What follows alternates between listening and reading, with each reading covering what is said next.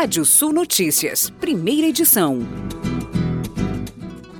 Com os Estados Unidos vivendo a maior inflação desde 1982, de 7% ao ano, bateu uma inveja estranha, né? Muitas empresas precisaram ajustar seus preços, o que, embora seja muito normal no Brasil, é bastante incomum por lá. Com isso, a empresa varejista Dollar Tree, um equivalente às quase extintas lojas de 1,99 por aqui, que conseguiu segurar os preços de seus produtos em 1 dólar. Por 35 anos, precisou aumentar seu preço para 1 dólar e 25 centes.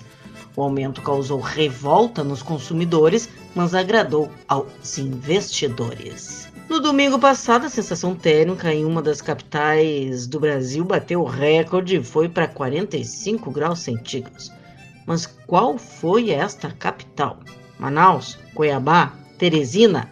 Não, foi Porto Alegre, no Rio Grande do Sul. A temperatura registrada nos termômetros foi de mais de 40,1 graus centígrados e esta foi a terceira vez que a cidade atingiu essa marca desde 1909. A ANAC dá a primeira autorização para entrega comercial usando drones. Empresa autorizada poderá utilizar aeronaves não tripuladas em suas operações de entregas de produtos. E o Brasil lidera o ranking de países com incidências de raios com uma média de 77,8 milhões de registros por ano. O número, no entanto, é pequeno se comparado ao total registrado nos últimos dois anos. Em 2021, caíram 154 milhões de raios em território brasileiro. Em 2020, foram 126 milhões. A expectativa é que, ao final deste século, a média brasileira seja de 100 milhões de raios por ano segundo o Instituto Nacional de Pesquisas Espaciais, o INPE. As exportações brasileiras para a Liga Árabe, organização regional formada por sete países do bloco, somaram em 2021 mais de 14,42 bilhões de dólares, alta de 26,15% sobre o ano anterior e o melhor resultado nos últimos oito anos, segundo dados compilados pela Câmara de Comércio Árabe Brasileira. Entre os produtos do agro, dominantes na pauta com um bloco, depois do minério de ferro, as vendas subiram 9,52%, com destaque para o açúcar, frango, milho, carne bovina e soja. De acordo com os dados, em 2021, os Emirados Árabes adquiriram do Brasil mais de 692 milhões de dólares em frango, alta de 63,34% sobre o ano anterior.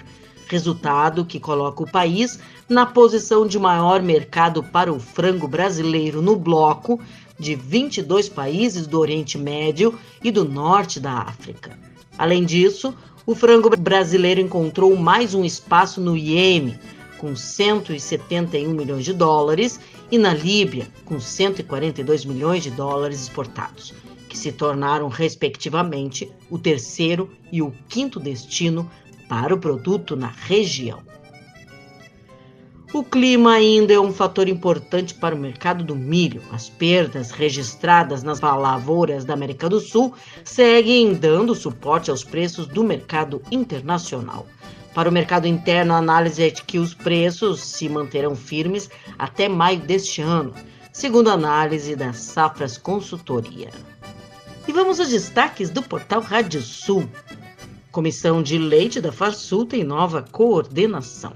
Condições climáticas acentuam dificuldades no desenvolvimento da soja. Você pode ler mais notícias no nosso portal Rádio Sul.